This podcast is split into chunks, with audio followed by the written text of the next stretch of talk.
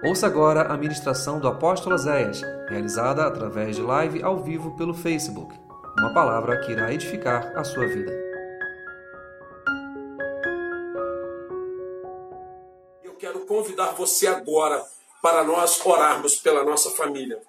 Se você puder, eu gostaria de convidar você a dar a mão a quem está ao teu lado, a convidar você a dar a mão à sua família, seja aí tua, a tua esposa, teu filho, teu marido, teu pai, teu irmão, tua mãe, eu não sei quem está ao teu lado, mas eu gostaria de convidar vocês agora para nós darmos as mãos. Vamos juntar. Irmãos, é um tempo de batalha, nós precisamos juntar a nossa família. Nós precisamos unificar nossa família. Eu gostaria agora de te pedir, dê a mão a quem está do teu lado. Vamos orar pela nossa família? Vamos clamar por ela? Vamos exercitar a fé. Talvez hoje você esteja mal, talvez hoje seja um dia que você esteja meio para baixo, talvez seja um dia que você esteja alegre. Eu não sei como você está, mas eu tenho a certeza que agora, nesse momento, o Espírito de Deus há de te visitar. A presença de Deus agora vai chegar aí no teu lar, gerando cura, gerando graça, gerando bênção, gerando mover. Vamos orar? Pai, muito obrigado por mais um dia. Hoje, Pai, é uma quarta-feira onde nós estaríamos no templo te adorando, mas estamos em casa e continuamos. Pai, eu te peço nesta noite que tu receba o nosso louvor e a nossa adoração, pois nós declaramos nesta noite que só tu és digno de honra, de louvor e de glória. Nós declaramos nesta noite que não há outro Deus além de ti. Nós declaramos nesta noite que tu és o Senhor, o grande eu sou, o todo-poderoso, e que toda honra, todo louvor e toda glória devem ser entregues a ti. Nós nos rendemos diante da tua grandeza para declarar que somos necessitados das tuas bênçãos, Pai. Somos necessitados da tua misericórdia. E eu quero rogar nesta noite, Espírito Santo de Deus, que tu entre em cada casa, em cada família. Hoje eu começo te clamando por aqueles que estão passando por uma baixa emocional, que estão passando por uma crise, Pai. De repente o coração apertou, uma dor na alma, um medo, uma angústia, uma tristeza, uma fraqueza, uma incapacidade, uma angústia. Senhor, a alma está aflita. Ó oh Deus, tem misericórdia, Deus. Tem misericórdia destes que hoje estão com as suas almas doentes, em dor, em amargura. Pessoas, Deus, que não sabem nem explicar o porquê estão sentindo, mas estão sentindo. Estão sentindo dor no coração, estão sentindo dor na alma, estão sentindo medo, aflição e angústia. E a tua palavra nos diz que tu és o Deus que dá descanso à nossa alma. Então, em nome de Jesus, eu peço que agora, nesse momento, tu possa tocar no coração dessas pessoas, tu possa gerar cura no coração dessas pessoas, tu possa liberar paz sobre o coração delas. E em nome de Jesus, todos aqueles que estão sofrendo agora com uma depressão, com uma crise de ansiedade, com o início de uma angústia muito grande, que isso seja repreendido agora em nome de Jesus, que essa pessoa sinta o teu amor, que ela sinta a tua presença aí do lado dela, que ela sinta que tu estás com ela, que ela sinta que tu está cuidando dela. E eu quero te pedir agora, Pai, toca nesta pessoa, fortalece a sua alma, o seu espírito, que toda ação de desânimo, toda ação de medo, de angústia, de pavor, saia agora. Em nome de Jesus, eu libero sobre a tua vida cura agora. Em nome de Jesus, Pai, eu te clamo nesta noite por todos aqueles que perderam ente querido, pela família, Senhor, da Fabiana, Uraí, Senhor que perdeu seu Juarez. Pai, já um senhor com uma história, mas Deus, a família hoje sente a dor da partida, Senhor. Eu clamo pela essa família, Pai, traz para eles hoje a tua cura, traz para eles hoje o teu Espírito Santo. Senhor, em nome de Jesus, tu és o consolador. Consola a família da Fabiana Uraí, Pai. Consola também a família do Iata, Pai, que perdeu ontem seu pai. Em nome de Jesus, todos que hoje tiveram perdas, Pai, que tu possa consolar os seus corações. Clamamos pelos enfermos, os que estão doentes do corpo, Pai. Talvez dor nas costas, nas pernas, nos rins, no estômago, na cabeça, nos olhos, nos ouvidos. Eu ordeno agora espírito de enfermidade, saia agora em nome de Jesus. Eu te ordeno que tu seja repreendido.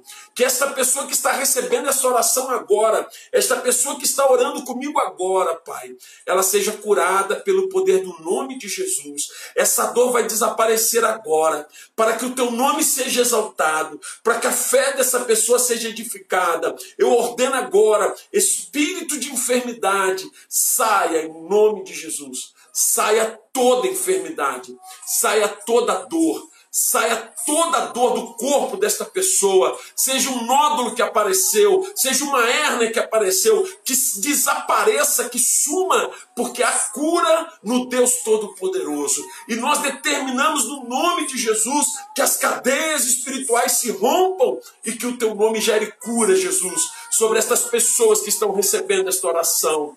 Pai, eu te rogo hoje pela vida, Senhor, do Gerson, pela vida da Laile Cristiane, pela vida do seu Raimundo, Senhor, pela vida do bebê, o Henrique, que está internado. Senhor, são pessoas que estão no hospital, internadas, precisando de um milagre, de uma cura, de um mover do teu espírito. Toca nessa hora, quebra as cadeias, destrói, Senhor, as ações de enfermidade. Tu tens essas pessoas nas tuas mãos. Então gera o teu querer, gera o teu milagre.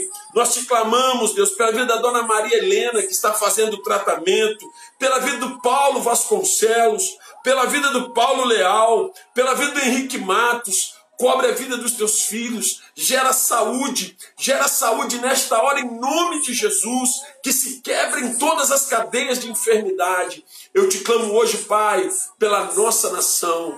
Tenha misericórdia da nação brasileira, Pai. Senhor, de um lado uma pandemia, um vírus maldito. Do outro lado, as possibilidades negras do, do, da economia. Pai, mas Tu és o Deus que pode sarar a nossa nação, Pai.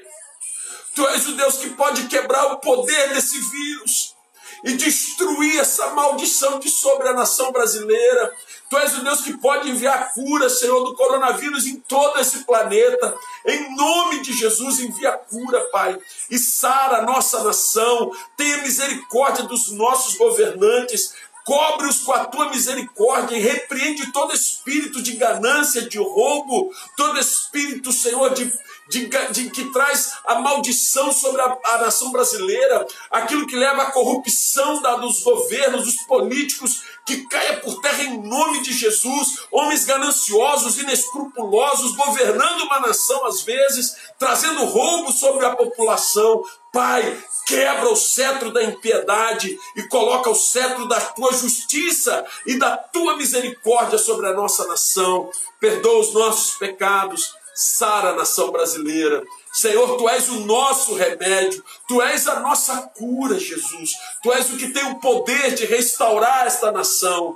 Eu te clamo hoje, Deus, por todos os trabalhadores, todos aqueles que têm trabalhado dia após dia, todos aqueles que arriscam suas vidas, sendo obrigados a saírem de casas para ganhar o pão. Eu te peço, Senhor, em nome de Jesus, gera um milagre sobre eles. O milagre da proteção, de que irão e vão voltar sem ser atingidos, Pai. Guarde as suas vidas. O pessoal que trabalha nos bancos, o pessoal que trabalha nas lotéricas, nos postos de gasolina, os caminhoneiros, os ajudantes, os distribuidores, os que trabalham nas distribuidoras, os que trabalham nos supermercados, os que trabalham nas padarias, na Enel, os que trabalham na SEDAI, na telefonia, na internet, pessoas que trabalham para nos manter com conforto em nossas casas, que trabalham para que essa nação não pare. Tenha misericórdia da vida deles, livra-os do mal. Os militares, os bombeiros, os guardas civis, os guardas municipais, os porteiros. Tenha misericórdia, Pai, dos policiais. E eu te clamo, Senhor, pelos aqueles que trabalham na saúde. Cobre a vida deles, Pai. Livra-os do mal. Protege-os com as tuas mãos poderosas.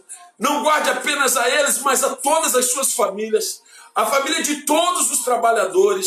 Nós clamamos, ó Deus, pela vida deles, pela vida dos empresários, aquele que é autônomo, e que às vezes o medo de faltar já está batendo a sua porta. Jeová Jirê, Deus da provisão, não permita faltar. Cobre a vida deles. Cobre a vida, Senhor, de cada empresário, de cada um que gera empregos, de cada um que também abençoa vidas. Abençoe a vida de cada trabalhador, os que estão trabalhando home office. Senhor, que todos hoje estejam sendo alcançados. Sara, Senhor, a nossa nação. Cobre a vida de cada um que está assistindo esta live. Que venha cura, que venha graça sobre a vida dele. Nesta noite, Pai, eu te entrego a minha vida, a da pastora Márcia, de Júlia, de Rômulo. Cobre a minha vida, minha família, cobre meu lar, a vida da dona Margarida. Sustenta-nos com as tuas mãos, tem misericórdia. Eu te clamo sabedoria. Deus me dá sabedoria, Pai. Dá-nos a tua presença e que nesta noite o teu Espírito esteja entrando em cada casa, gerando cura, gerando paz. Tu és a nossa luz na escuridão. Tu és o nosso caminho no deserto. E eu creio que nesta noite tu está na casa desta pessoa, tu está aqui na minha casa, gerando milagres e provendo o sobrenatural. Nós invocamos a tua glória, a tua cura, a tua presença sobre todas as famílias, que os casamentos sejam restaurados, que o relacionamento marido e mulher seja restaurado, que todo espírito de divisão, de briga, de contenda, que traz a, a animosidade, que traz as rixas para dentro da casa, que saiam em nome de Jesus e haja paz dentro das famílias. Nós abençoamos cada casa, cada lar, em nome de Jesus. Amém e amém. Graças a Deus. Graças a Deus. Deus abençoe tua casa. Deus abençoe tua família. Deus abençoe o teu lar. Que honra poder estar com você, para juntos desfrutarmos de mais um momento da palavra de Deus. Porque ontem, ontem nós trouxemos uma palavra sobre as brechas, baseada no texto de Ezequiel, quando Deus diz: Eu procurei alguém que estivesse tapando a brecha, mas a ninguém encontrei. E nós falamos sobre as brechas que existem na nossa casa, e que permitem que o inimigo entre para que a casa venha abaixo, para que a casa seja destruída. E nessa noite eu quero trazer uma palavra que está mais ou menos na mesma linha. Eu quero dividir essa palavra com você, porque nós precisamos, neste tempo de quarentena, de pandemia, de, dessa loucura mundial, rever nossas vidas, irmãos. Será que estava bom do jeito que estava sendo? Será que Deus estava feliz conosco? Será que os propósitos de Deus estavam sendo cumpridos na nossa vida? Eu quero acreditar que Deus moveu algo nessa, em todas as nações. Eu vou falar da nação brasileira. Deus moveu algo para que a igreja se voltasse para Ele, para que nós nos curássemos, para que nós é, nos restaurássemos e pudéssemos viver os propósitos de Deus. E aí, nesta noite, eu quero dividir um texto com você que é muito conhecido, Gênesis capítulo 12, versículo de número 2. Gênesis capítulo 12, versículo de número 2. Diz assim: E eu te farei uma grande nação, e eu te abençoarei, eu engrandecerei o teu nome, seja você uma benção. Seja você uma benção. Você tem sido uma benção na vida das pessoas que estão ao teu redor. Todos os dias Deus nos dá a oportunidade de sermos bênção na vida de alguém. Porque todos os dias nós estamos em algum lugar que tem gente seja na nossa casa com a nossa família, seja no trabalho com os nossos colegas de trabalho, com os nossos clientes, seja no trabalho com os nossos patrões, ou seja você patrão com os teus empregados, seja na rua, no trânsito, todos os dias Deus nos dá a oportunidade de ser bênçãos. Deus faz promessas a Abraão, promessas tremendas, promessas gloriosas, mas logo em seguida Deus dá a ele uma ordem: Abraão, seja você uma bênção, uma bênção ambulante, que onde você passar, você seja um agente abençoador. Então, eu olho e noto que todos nós queremos ser abençoados, todos nós queremos receber bênçãos, nós precisamos de bênçãos. E geralmente, irmãos, Deus usa pessoas para nos abençoar. As bênçãos de Deus, numa grande maioria das vezes, elas vão chegar nas nossas vidas através de um alguém, de alguma pessoa. E é muito bom ser abençoado. É muito bom quando Deus usa alguém para abençoar a nossa vida, para nos trazer uma provisão, um milagre, uma bênção. Quando alguém abençoa o nosso dia, às vezes com uma palavra, com um gesto, é tão bom ser abençoado.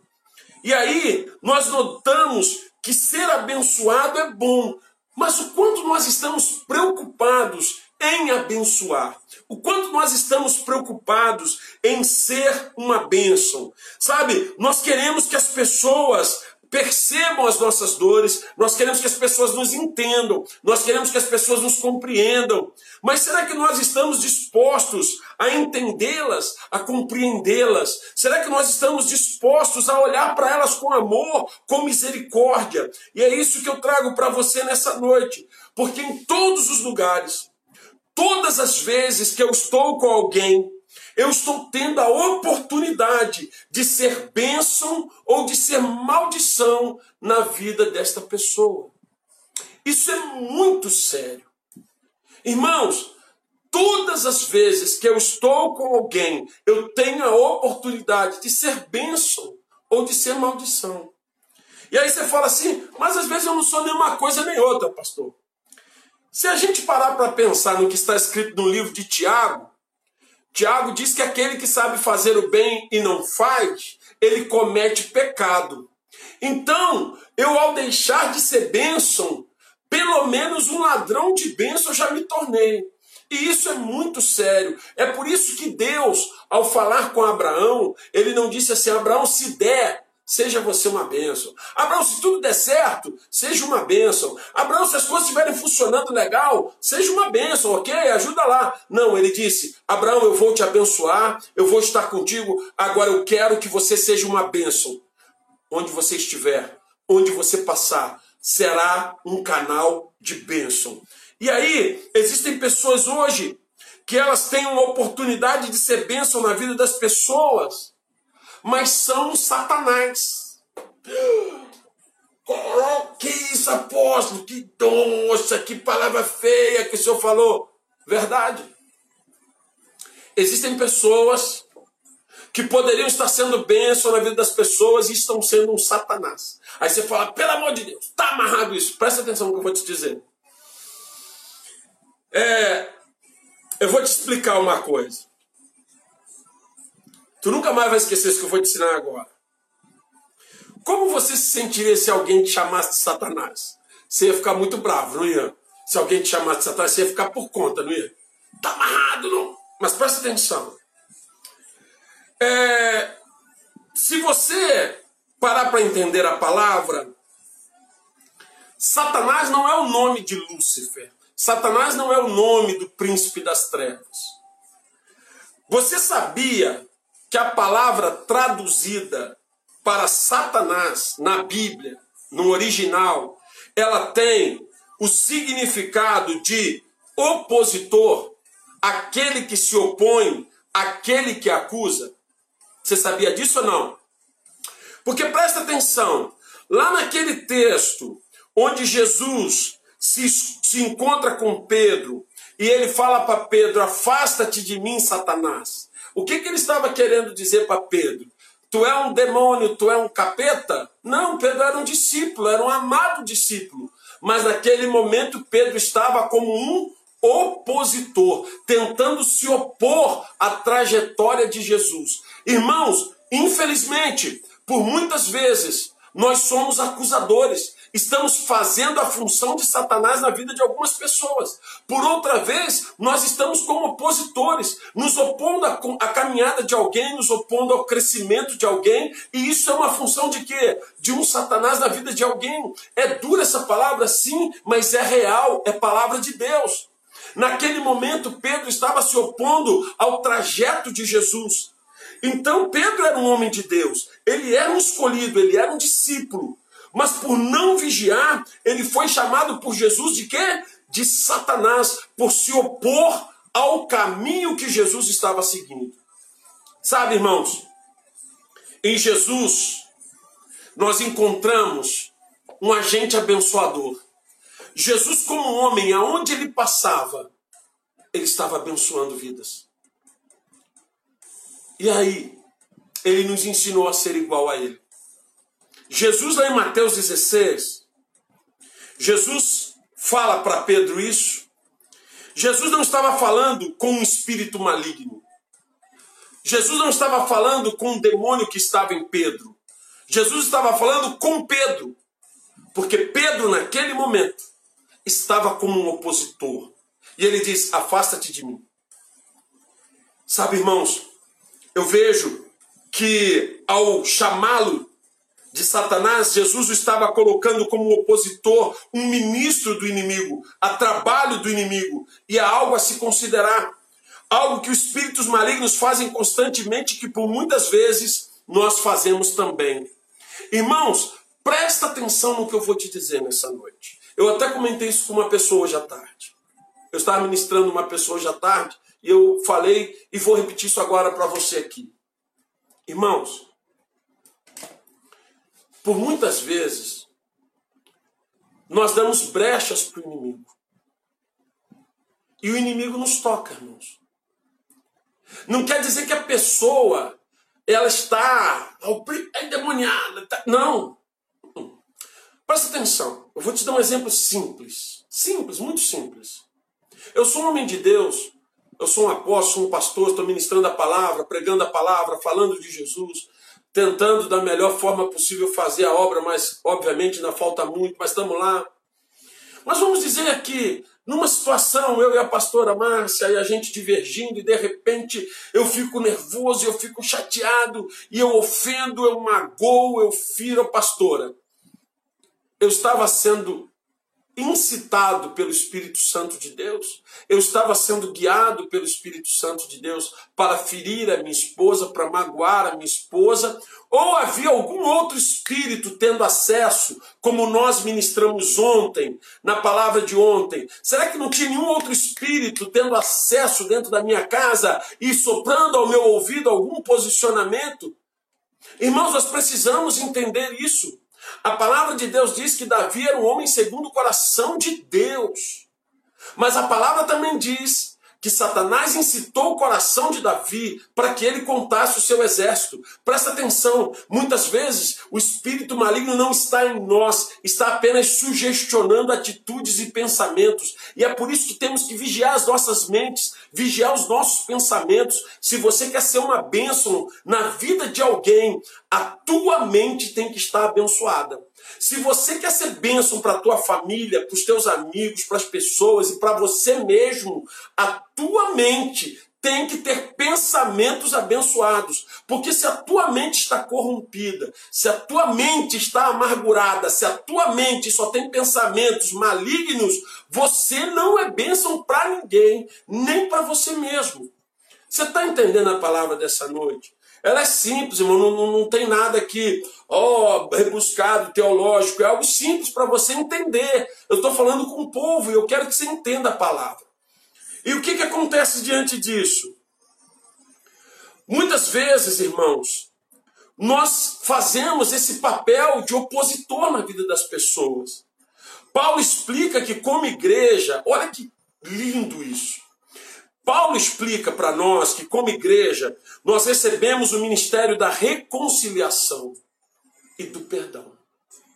Então, você que está aí e que já teve um encontro com Cristo Jesus, você foi chamado para o ministério da reconciliação e do perdão.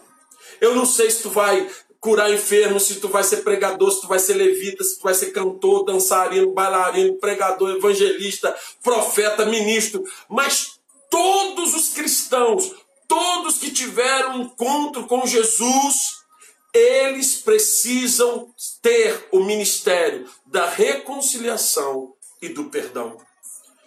Somos chamados não para contar o pecado das pessoas contra elas mesmas. Não somos chamados, irmãos, para acusar as pessoas dos seus erros e apontá-las diante do mundo. Não fomos chamados como juízes em lugar nenhum. Deus nos chamou para ser juiz de ninguém. Mas sim, fomos chamados para proclamar ao mundo pecador que há um Deus que os ama, que tem perdão para os seus pecados. Fomos chamados para reconciliar os homens perdidos a Deus.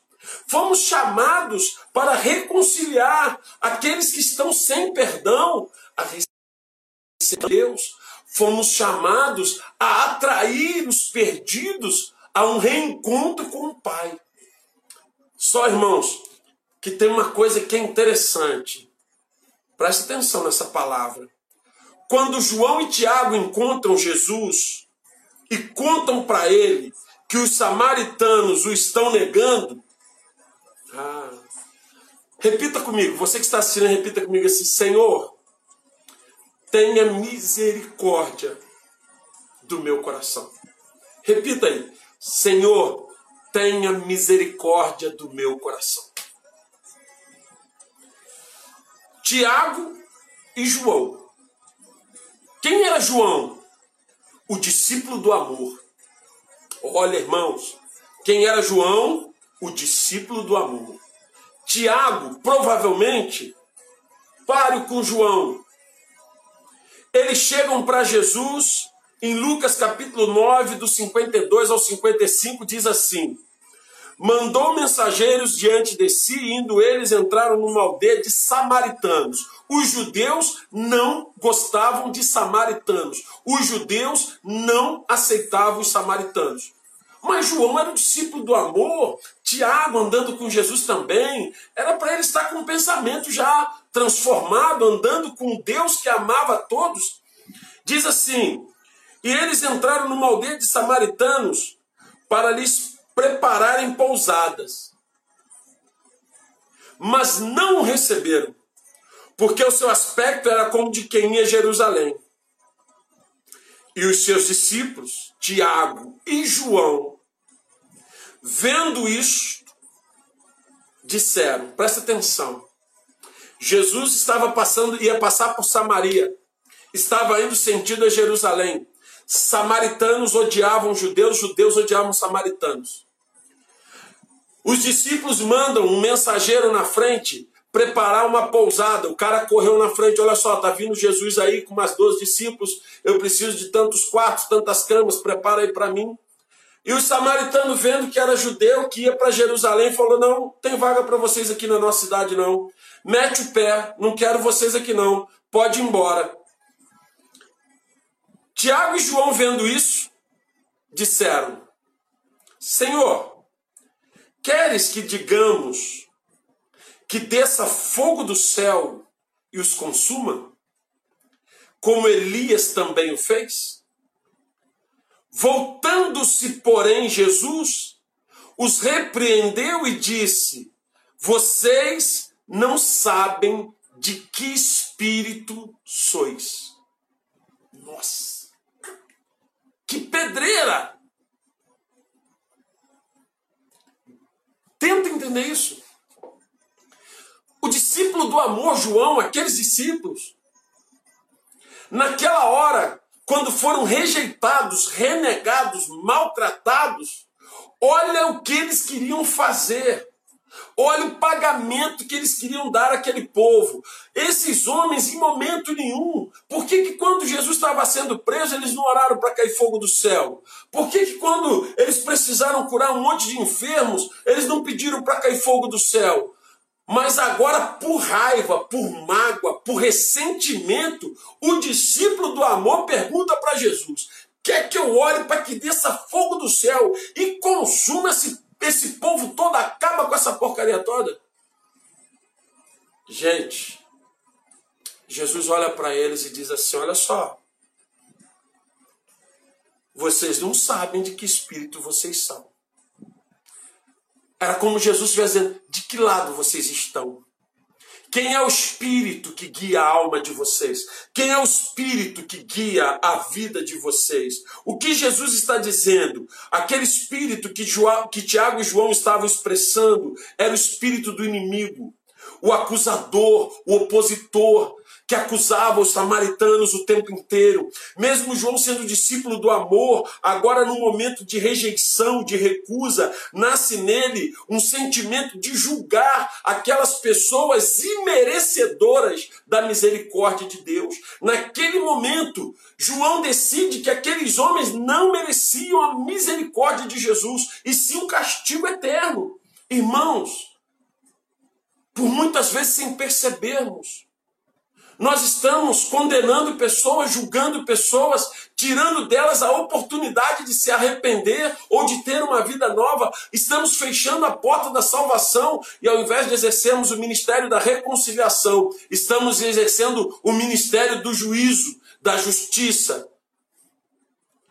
Você tem desejado que alguém seja aniquilado? Você tem desejado que alguém desapareça? Você tem desejado que alguém suma para sempre da tua vida? Então hoje você está exatamente numa função de opositor, de juiz na vida dessa pessoa. Você já julgou e você já está condenando. Exatamente o que o diabo espera de uma igreja morta e que não tem os frutos do Espírito Santo. Porque a Bíblia diz que o fruto do Espírito Santo é amor. E por muitas vezes, irmãos, eu não entendo que eu não posso ser bênção na vida de uma pessoa se eu não uso para com ela de misericórdia. O Espírito de Deus, o Espírito Santo não é o que divide. O Espírito de Deus não está sendo derramado para destruir. Em vez disso, o Espírito Santo ele está vindo para para curar, para reconciliar, para perdoar, para restaurar. E você? Quando se encontra com pessoas que te, te ofendem, quando você se encontra com pessoas que te feriram ou que estão te ferindo, quando você se encontra com pessoas que estão te magoando ou que te magoaram, quando você tem acesso a pessoas que te fizeram mal, o que tem no teu coração hoje? O que há no teu coração? O que há dentro? Que espírito você é? Jesus disse para João: vocês não sabem de que espírito vocês são. Vocês são. Vocês estão perdidos. E eu vejo que muitas vezes, irmãos, eu quero abençoar pessoas que são bênçãos para mim. Eu quero abençoar pessoas que me ajudam. Eu quero abençoar pessoas que são legais comigo. Eu quero abençoar pessoas que me amam. Mas Deus não me chamou para escolher a quem eu vou ser bênção. Deus me chamou para ser bênção em todos. Deus me chamou para ser bênção para todos. Deus me chamou para abençoar a quem necessitar. E Ele precisa fazer de mim, de você, um instrumento abençoador. Mas enquanto nós não curarmos a nossa mente, enquanto nós não curarmos os nossos sentimentos, enquanto nós não curarmos as nossas emoções, nós, ao invés de abençoarmos, nós vamos destruir muitas pessoas. Porque não mata apenas aquele que dá o tiro. O que nega o socorro também mata. Omissão de socorro também é crime. Não mata apenas aquele que faz a ferida. Mata aquele também que não as cura, mesmo podendo ter o remédio.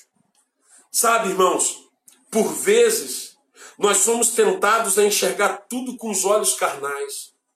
Ao invés de usar o espírito como guia, nós usamos as nossas próprias paixões, nossas vontades, nossos desejos. Uma igreja que não quer ver o que Jesus vê, mas que quer ver com a sua própria razão. Qual o sentimento hoje que anda dominando as nossas atitudes? Porque eu entendo que muitas vezes, irmãos, o lado humano grita. Tem dia que a nossa carne está igual a rã na frigideira, tá assim, ó. Porque tem dia que a carne grita, tem dia que a carne pula. Nós somos humanos, sim, nós somos, e a Bíblia diz que Deus conhece a nossa estrutura e sabe que nós somos o quê? Que nós somos pó. Porém, a palavra de Filipenses, capítulo 2, verso 5, diz que deve haver em mim e em você o mesmo sentimento que houve em Cristo Jesus. Qual era o sentimento que havia em Cristo Jesus? Todos os dias nós temos uma oportunidade de ser bênção. Você foi bênção na vida do teu marido hoje? Você foi bênção na vida da tua esposa hoje? Vocês foram bênção na vida dos filhos de vocês hoje. Vocês foram bênção na vida dos pais de vocês hoje. Você foi bênção no teu trabalho hoje. Será que fomos bênçãos? Será que nós estamos conseguindo ser bênção principalmente quando nós somos colocados num ambiente hostil, principalmente quando nós estamos num ambiente onde às vezes não somos nem bem recebidos. Porque Jesus, é, Jesus é fantástico, irmão. Jesus é lindo. Jesus, Jesus ele dá, ele dá, ele dá a vara para você mesmo se bater. Jesus pega os discípulos e olha que interessante. Se Jesus pega Judas e Pedro, o que, que a gente ia dizer? Ah, também, pastor, pelo amor de Deus, Pedro era um casca grossa, Judas era um traíra, safado. É por isso que Deus fazia. Não, Jesus escolheu a dedo dois discípulos muito especiais. Um que era o discípulo do amor, um homem amoroso, carinhoso. O outro Tiago, que provavelmente também tinha a mesma índole. Jesus pega esses discípulos e fala: faz o seguinte, vocês vão na frente, preparem o caminho, preparem as hospedagens em Samaria, que nós vamos dormir em Samaria. Jesus não precisava dormir em Samaria. Tanto que não dormiu. Jesus não precisava ficar ali. Mas Jesus mandou. Vai lá. E Jesus já sabia o que ia acontecer. Cara, quando nosso irmão João ele foi confrontado com rejeição por aquele povo nó cego, ele já falou o seguinte: Eu vou orar. Jesus, tu quer que eu ore? Eu, eu vou orar. Igual Elias. E vai, irmãos, eu, eu te digo mais: a fé que ele estava naquele momento para exercer uma justiça humana maligna era tão grande que ele tinha disposição de ver cair fogo do céu e destruir a cidade de Samaria. Será que hoje, como você lida com as pessoas que falam mal de você, que estão contra você, que renegam você, que prejudicam você? Você é bênção para elas? Pastor, eu não desejo mal para elas, não. Já está bom demais. Não, não, não. Você é bênção para elas. Você intercede por elas, você clama por elas, você as bendiz, você busca Deus pela vida delas, você intercede, porque presta atenção no que está acontecendo nesta noite. Muitos de nós estamos como João, quando somos afrontados, amargurados, rejeitados, traídos, renegados, nós nos voltamos para um espírito de justiça maligna, uma justiça maquiavélica que deseja o mal, que quer ver o fim, que quer que aquela pessoa desapareça, suma é, na Santa Ceia, nós tivemos um testemunho da Angélica. A Angélica está até aí assistindo a live. Porque eu estou acompanhando esse processo junto com a Angélica. A Angélica passou uma situação muito grave na família dela. Uma situação gravíssima. E havia na, na situação dela alguém que o afrontou muito. Alguém que a afrontou demais. Alguém que trouxe muita dor, muitas lágrimas para ela. E ela ouviu da boca de muitas pessoas, de muitas pessoas, que ela deveria realmente agir contra essa pessoa e fazer algo contra essa pessoa e, e, e fazer alguma coisa para realmente é, prender, prejudicar essa pessoa. E eu lembro que a gente ministrando, trabalhando, orando juntos, e um dia ela disse para mim que Deus tinha mandado que ela amasse essa pessoa que ela trabalhasse o amor na vida dessa pessoa. E eu entendi que aquilo ali era algo louco que só Deus poderia colocar, porque ela tinha todos os motivos para odiar aquela pessoa, para estar com ódio, com raiva, com mágoa. E ela falou: Eu vou amar essa pessoa. Naquele dia eu orei mais por ela, que eu falei: Senhor, ela vai precisar de uma dose cavalar de amor. Irmãos, o tempo está passando, os meses foram passando. E quando foi nesse domingo de Páscoa, essa pessoa estava sentada à mesa junto com Angélica. A família de Angélica sendo restaurada, sendo curada. Deus não te chamou para ser juiz. Deus não te chamou para julgar. Deus não te chamou para mandar descer fogo do céu e acabar com a vida das pessoas. Deus te chamou para abençoar, para curar, para restaurar. Deus te deu um ministério. Eu escuto pessoas dizendo assim: ah, eu não sei qual é o meu ministério. Pastor, eu não sei qual é o meu chamado. Então eu vou te ajudar muito nessa noite. Enquanto você não descobre o teu segundo ministério, eu vou te dizer qual é o primeiro que Deus já te deu, o ministério do amor e da reconciliação. Esse é o ministério de todos que encontram a Cristo Jesus, porque Jesus nos reconciliou a Deus e agora nós precisamos reconciliar outras pessoas a Deus. Sabe, irmãos, eu fico entendendo a palavra às vezes e fico assim, meu Deus, como nós vamos viver isso? A cada situação, a cada momento dentro da tua casa, nos teus relacionamentos, com as pessoas que estão à tua volta, você tem a oportunidade de ser benção. Paulo e Silas estavam na cadeia. Eles tinham passado uma quarentena, tinham apanhado, estavam destruídos, estavam sentindo dores terríveis. Quando veio o terremoto, as cadeias se abriram, se partiram. E quando eles viram o carcereiro à beira do suicídio, eles amaram aquele homem.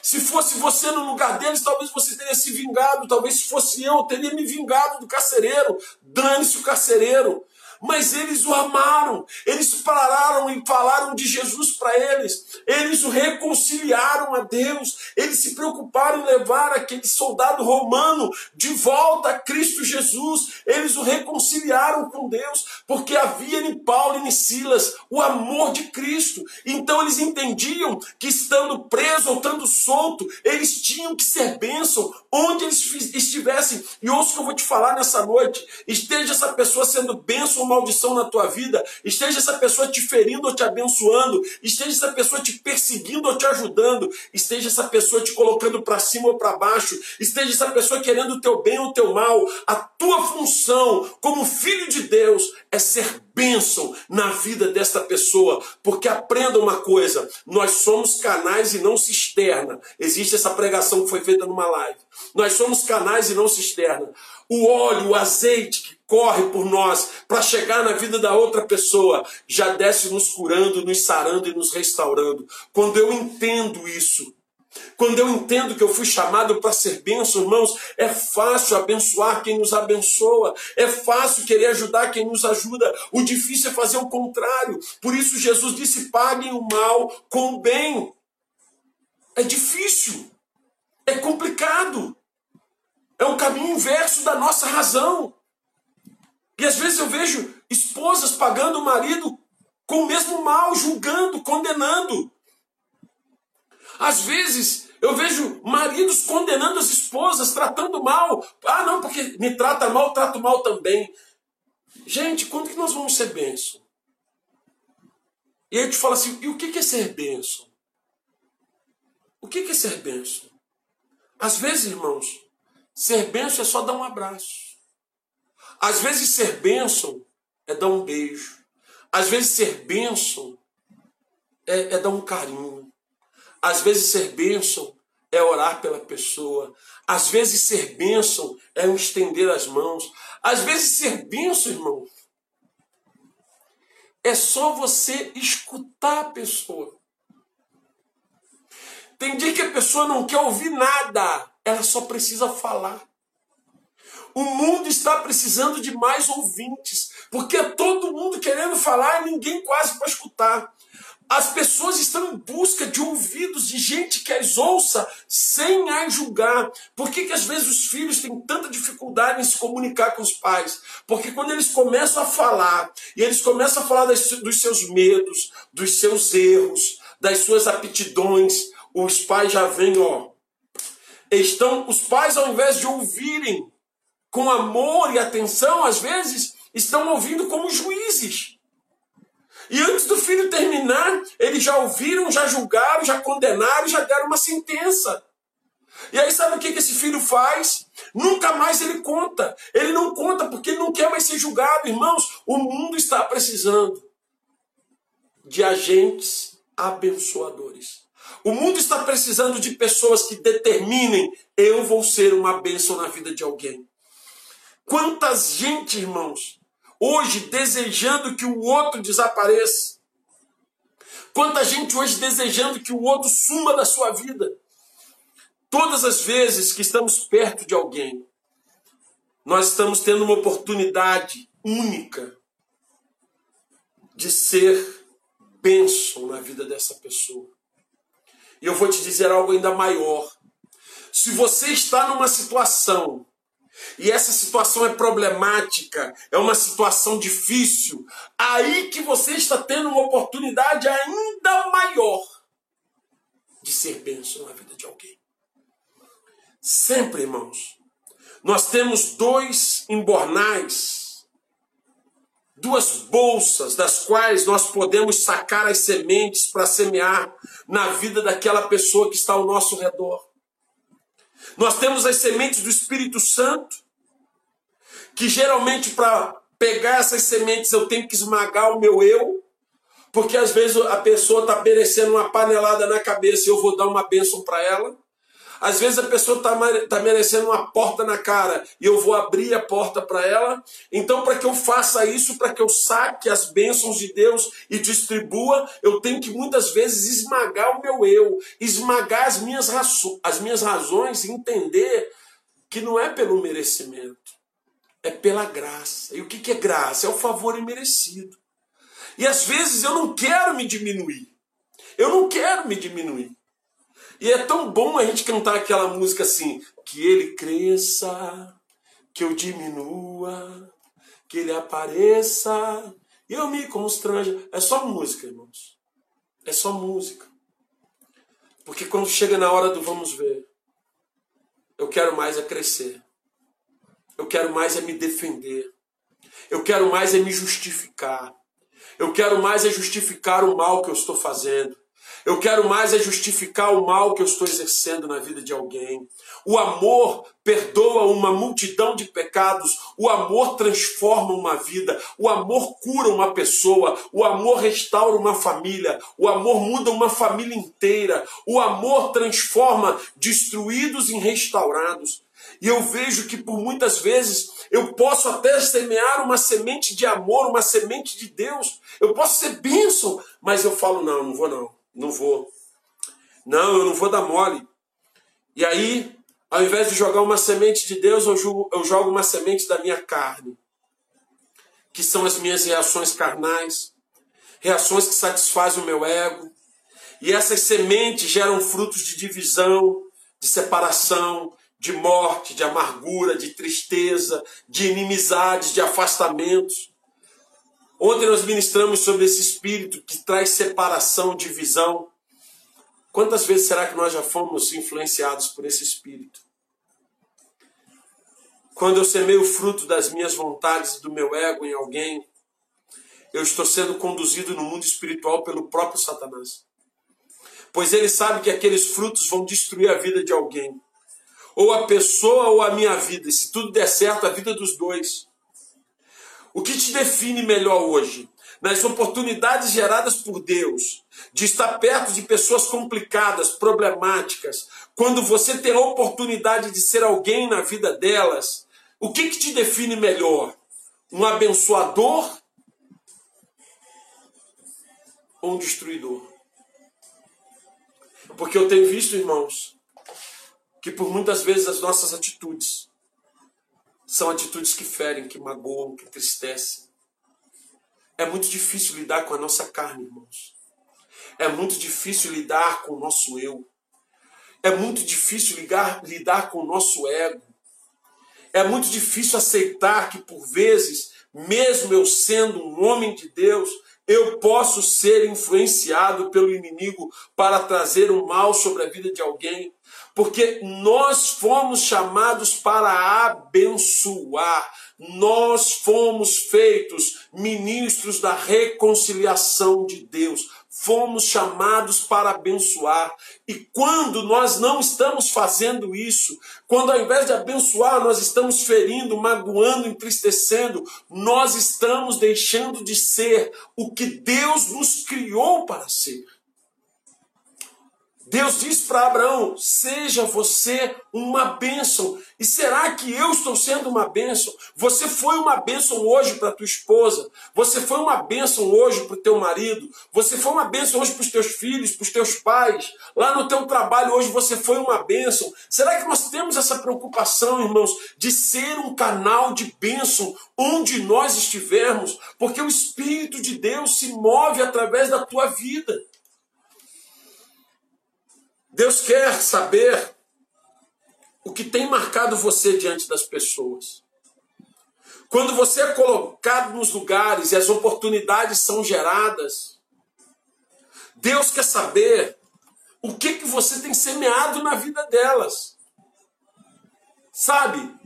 O que, o que, que, o que, que Deus, Deus quer saber o que, que você está semeando na vida das pessoas que estão à tua volta. E muitas dessas pessoas são problemáticas, são difíceis. E eu tenho descoberto que realmente é o amor que muda tudo. É uma pergunta difícil, né, irmãos? Será que nós estamos sendo bênção na vida das pessoas? E aí, existem tantas pessoas tantas pessoas que a gente pode dizer assim, pô, fulano é uma benção, fulano é uma benção para mim, fulano é uma benção para mim, fulano já me abençoou tanto. E eu pergunto, e você? E você? Você é uma benção? Sabe, irmãos, é difícil abençoar às vezes, porque tem pessoas que elas realmente são complicadas, mas muitas delas estão muito feridas, destruídas e não têm o que dar. A todo instante, Deus tem nos levado a lugares onde nós temos a oportunidade de sermos de Deus ou do inimigo. Sempre que alguém está ao teu lado, uma oportunidade está sendo gerada na tua vida de abençoar, de curar. Em Lucas 10, passa o sacerdote, passa o levita, passam do lado daquele homem ferido e ninguém o ajuda, ninguém o abençoa, ninguém estende as mãos, ninguém se importa, ninguém se preocupa. Mas a palavra de Deus diz que vem um samaritano que tinha briga com os judeus, que era inimigo, que era da tradição ser inimigo dos judeus. E aquele homem resolve ser bênção na vida do homem que estava caído e ele trata, e ele cura, e ele traz cura. E presta atenção no que eu vou te dizer nesta noite. É difícil às vezes abençoar quando a gente tem razões para não abençoar. A palavra de Deus diz que aqueles homens passaram e julgaram aquele homem imerecedor da ajuda deles. Talvez hoje existam pessoas precisando da nossa ajuda, mas nós achamos que eles são imerecedores, eles não merecem ser ajudados. Mas quem merece? Quem merece ser amado? Quem merece ser alcançado? Quem merece ser ajudado? Não cabe a mim escolher, eu preciso ser uma bênção. Sabe, irmãos, eu tenho pensado se há em nós ainda alguma misericórdia para estendermos a outras pessoas. Quantas oportunidades Deus tem te dado, tem me dado, de fazer coisas espe especiais em lugares simples. Sabe, irmãos?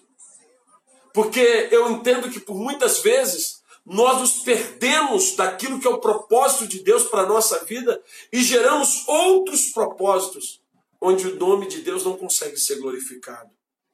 Pedro quis impedir Jesus de praticar a obra redentora. João e Tiago quiseram exercer uma justiça divina de destruição. Marta quis impedir Maria de receber. Eles não sabiam de que espírito eles eram, ainda que não tinham sido cheios do Espírito Santo. E você, você sabe de que espírito você é? Você é do Espírito de Deus? Você é de Deus? Então deixa Deus te usar, irmãos. Deixa Deus te usar. É interessante, irmãos, que por muitas vezes nós vamos ajudar pessoas que vão nos ferir muito. Mas isso não, nos, não pode nos impedir de continuar fazendo a obra. Isso não pode nos impedir de continuar ajudando. Quais os sentimentos que hoje estão controlando as tuas atitudes e as tuas reações? Você está sendo um instrumento de bênção na vida das pessoas ou um opositor juiz? Você é aquele que agrega ou que divide?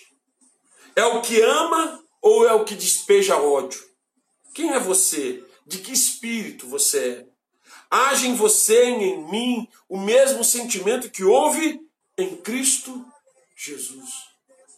Amados, quando Deus chega para Abraão e diz: Seja você uma bênção, antes de falar isso, ele abençoou a Abraão. E depois deu uma ordem para Abraão. Sabe o que eu quero dizer para você nessa noite?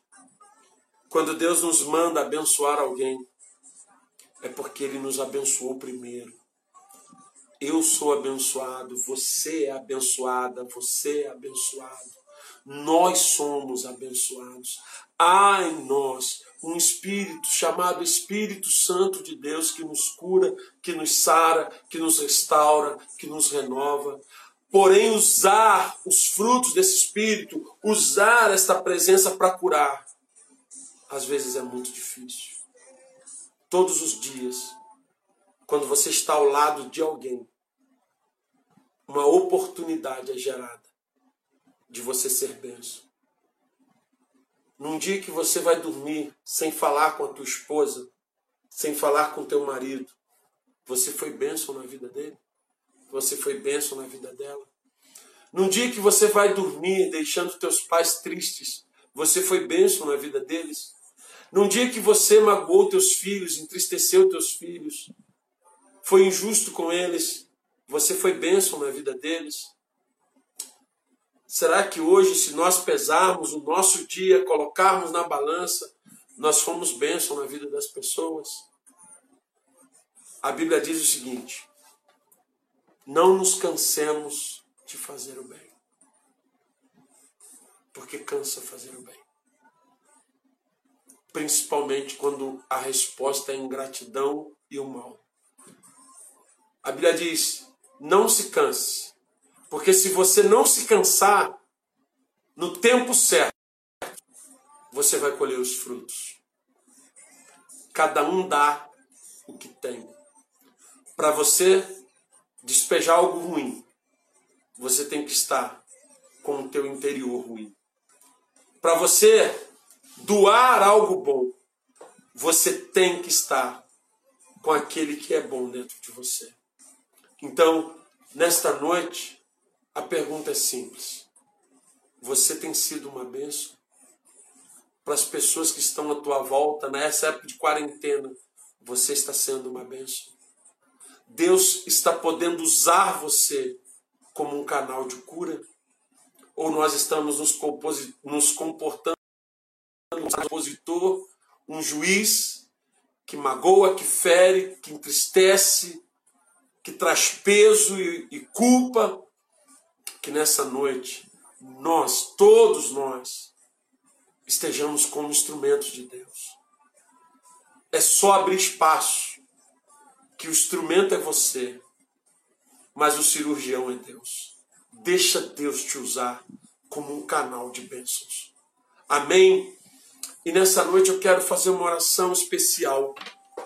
Nessa noite eu quero orar por você que está cansando de fazer o bem. A você que de alguma forma a tua mente está dizendo para você: deixa de ser trouxa, deixa de ser boba, Deixa de ser bobo, muda de cabeça, muda. Você tem que parar com isso. Todo mundo se aproveita de você, todo mundo. Ah, para com isso. Você... Ah, vou cansei, pastor. Nessa noite eu quero orar para você não cansar. Porque todo bem que você está semeando, você vai colher. E uma coisa que mexeu muito comigo nessa palavra hoje foi que uma pessoa conseguiu meu número não sei aonde e ela queria muito contato do meu irmão, ela queria muito falar com o meu irmão. E aí eu não sabia, eu não lembrava quem era, como eu dou contato do meu irmão, e ela foi contando a história dela. E aí ela falou assim: Eu morei muito tempo na casa do teu irmão, eu não tinha família, eu não tinha ninguém. E eles me acolheram, eles me deram de comer, eles cuidaram de mim. Aí ela disse, só que hoje eu, eu fui para outro, eu moro em outro lugar, ela não mora mais em Teresópolis, ela disse, eu custei achar alguém, eu achei o senhor e como eu vi que o senhor tem o nome deles, o senhor, o senhor poderia me conectar com eles, porque eu quero agradecer. Hoje eu tenho uma família, hoje eu tenho um filho. Uma semente que André lançou lá atrás, talvez há quase 30 anos atrás hoje está dando fruto, sabe, irmãos? Todos os dias Deus te dá a oportunidade de ser bênção na vida de alguém. Todos os dias. E talvez você abençoou uma pessoa, ela foi ingrata com você. E Deus vai te colocar essa pessoa de volta perto de você para saber se você é capaz de abençoá-la outra vez. E aí talvez você diga, ah, posso lá, não, não aguento. Não, não, não dá para mim não. Não, não dá, eu não tenho estrutura para isso. Não dá. Eu só quero te dizer uma coisa. Quantas vezes Deus já te abençoou depois das tuas ingratidões? Quantas vezes Deus já te perdoou depois dos teus pecados? Haja em você o mesmo sentimento que houve em Cristo Jesus. Amém. Eu vou orar nessa noite para Deus te trazer de volta a capacidade de ser um canal de bênçãos. Porque você não foi feito para amaldiçoar, você não foi feito para ferir, você é o ministério da reconciliação. Pai, nesta noite sara as nossas feridas. Feridas que foram geradas por ingratidão, feridas que foram geradas pelas nossas mágoas que foram geradas pelas nossas, pelo nosso egoísmo, feridas que foram geradas porque alguém feriu o nosso ego.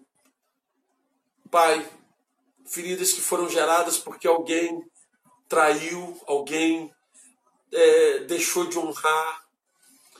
E aí, Senhor, as pessoas vão perdendo a capacidade de abençoar. E muitas delas estão cansadas, Pai. E o mundo diz para elas: deixa de ser boba, deixa de ser bobo. E a gente começa a acreditar que isso é bom, quando na verdade nós estamos endurecendo deixando de exercer o propósito para o qual nós existimos. Nós somos instrumentos de reconciliação. Nós somos instrumentos de bênção, Pai.